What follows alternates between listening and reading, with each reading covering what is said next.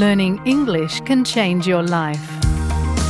You can improve your English and learn about Australian culture at the same time with SBS Learn English.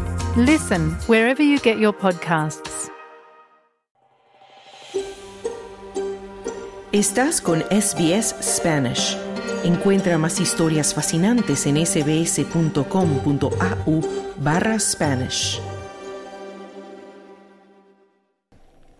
Estás escuchando SBS en español.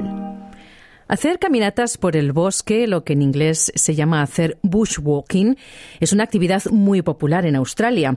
Es una de las mejores maneras de descubrir el vasto y único entorno natural de este país. A pesar del cuidado que ponen en ello la mayoría de las personas, hay gente que se pierde caminando por el bosque. El último caso fue el de dos hombres que estuvieron perdidos por seis días en las Blue Mountains, en Sydney. Afortunadamente aparecieron sanos y salvos. Esto ocurrió hace escasamente unos días. Alrededor del 95% de las personas que se pierden son encontradas en un plazo de 12 horas gracias a la dedicación de personas como Carol Ryan. Ella es una comandante de búsqueda del grupo de Nueva Gales del Sur SES Bush Search and Rescue. Ryan se basa en su amplia experiencia para comunicar la seguridad de los excursionistas.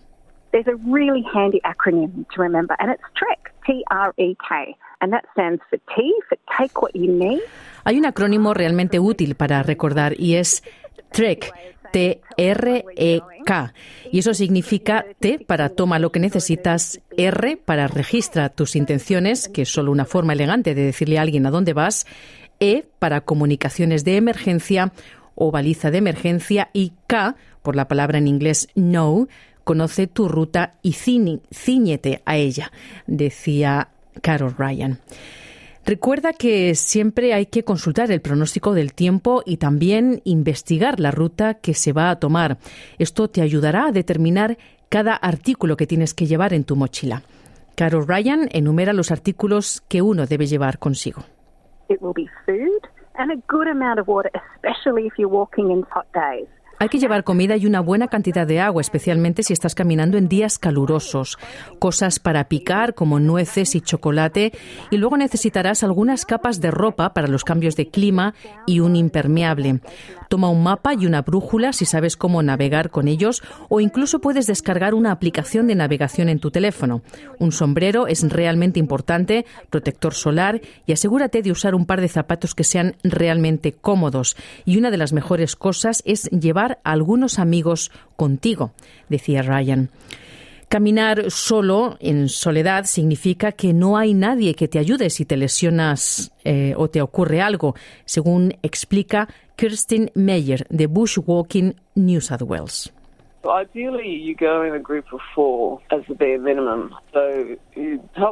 Lo ideal es ir en un grupo de cuatro personas como mínimo. Por lo tanto, uno ayuda en lo posible a la persona lesionada con su botiquín de primeros auxilios y si la persona no puede caminar, hay que dejar a una persona acompañando al lesionado y los otros dos pueden salir a buscar ayuda. Es posible que necesiten caminar cierta distancia para obtener recepción del móvil o para volver a los autos e ir en busca de ayuda, decía Kirsten Meyer. Y no hay que olvidar empacar ese botiquín de primeros auxilios. Es vital que la gente además sepa cuáles son tus planes de ruta. Carol Ryan dice que se puede informar de esto al Servicio de Parques Nacionales y Vida Silvestre, también a la policía o si no, a un amigo de confianza.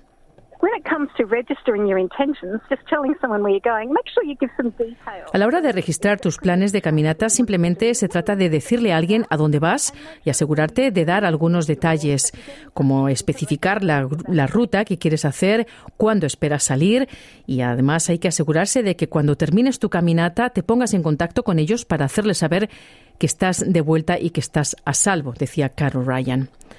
También es bueno considerar tomar una baliza de emergencia. Esto permite que los satélites identifiquen dónde te encuentras y activen la petición de ayuda. Kirsten Meyer lo explica.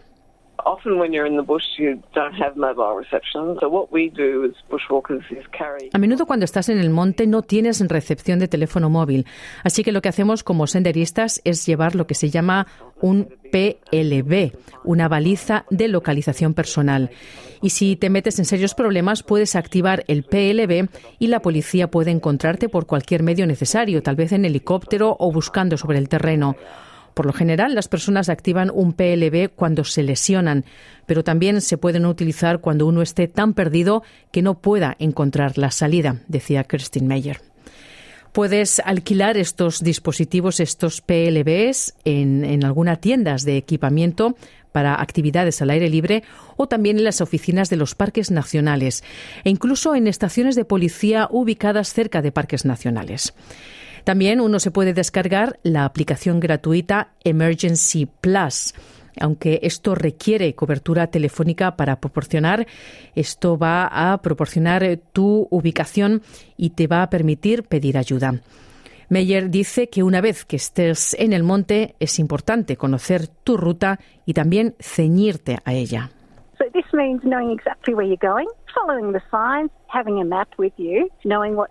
Esto significa saber exactamente a dónde vas, seguir las señales, llevar un mapa contigo, saber a qué hora vas a estar fuera y además no cambiar tu ruta a mitad de camino. Y así, en caso de que algo suceda, hay que recordar que le has dicho a alguien a dónde vas.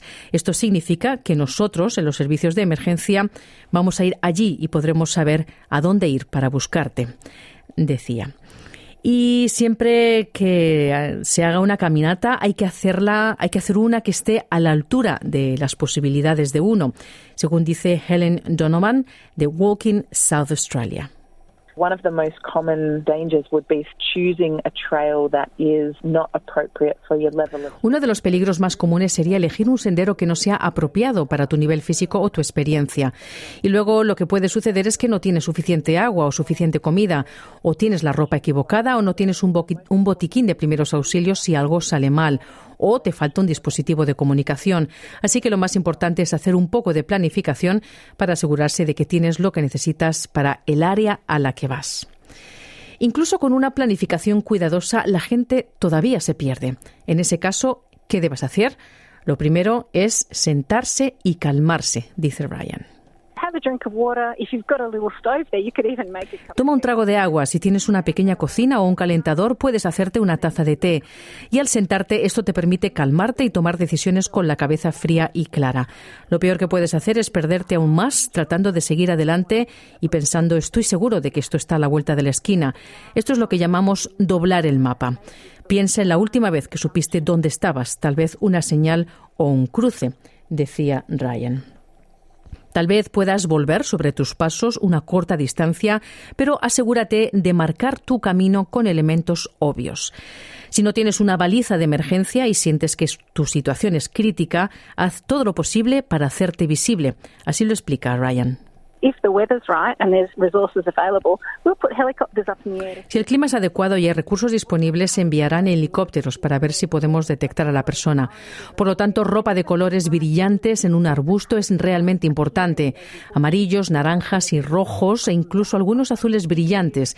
Esos son colores que no que resaltan en el, en el arbusto te van a hacer visible desde el helicóptero. Puedes también usar antorchas y el flash de una cámara o cualquier objeto brillante. Además, si tienes un botiquín de primeros auxilios, este debería incluir una manta de emergencia plateada. Lo puedes extender de forma visible y esto debería reflejar la luz y ayudarnos a verlo desde el helicóptero, decía Ryan.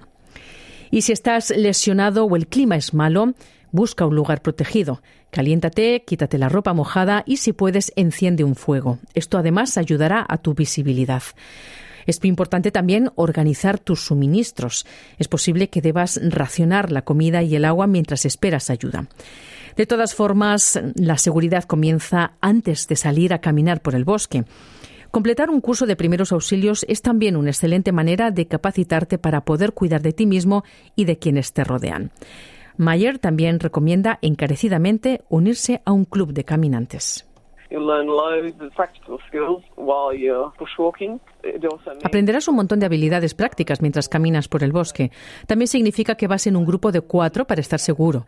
Encontrarás gente amigable y te enseñarán todo tipo de habilidades, cómo navegar, cómo interpretar un mapa y una brújula, cómo realizar primeros auxilios básicos y qué hacer cuando te metes en problemas. Ellos tienen mucha experiencia y lo que es más, te van a llevar a lugares increíbles a los que la mayoría de la gente no va, decía Mayer.